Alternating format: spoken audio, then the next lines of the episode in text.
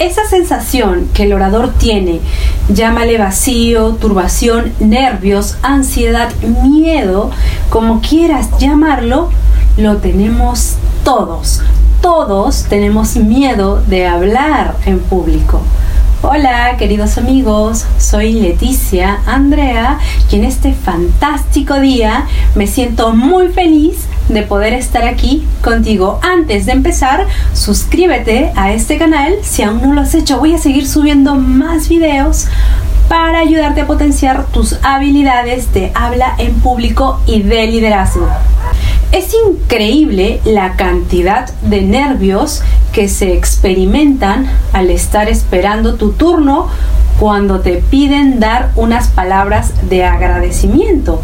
Existen tres preguntas principales que debes responder. 1. ¿A quién vas a dirigir tu agradecimiento?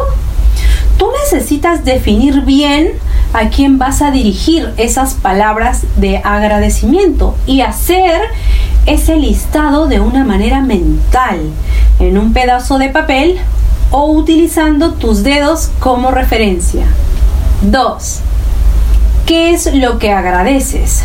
Deberías definir bien las palabras que te gustaría emplear y cómo vas a llamar a eso que agradeces de acuerdo a la forma en que lo viviste.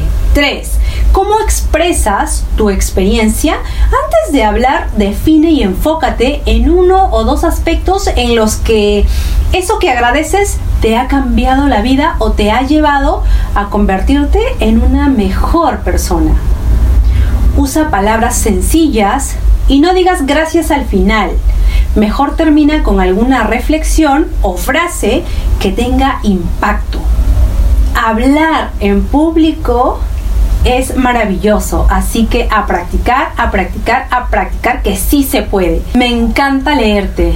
Déjame tus comentarios y si te gustó este mensaje, regálame una manito arriba.